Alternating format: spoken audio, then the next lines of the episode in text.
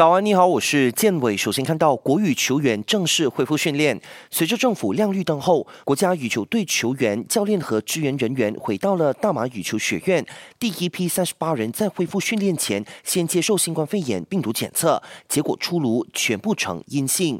国家体育理事会宣布，国羽今天开始可以展开一个月的封闭式训练，为明年的日本东京奥运会备战。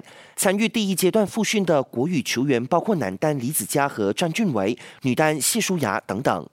F1 公布二零二零赛季欧洲分站赛例，前八站比赛全部将在严格的安全程序下控场进行。根据更新版的赛程，揭幕战定在七月三号在奥地利举行。这是奥地利第一次举办揭幕战，是 F1 自一九六六年后第一次在欧洲开启新赛季，也是 F1 史上揭幕战日期最晚的赛季。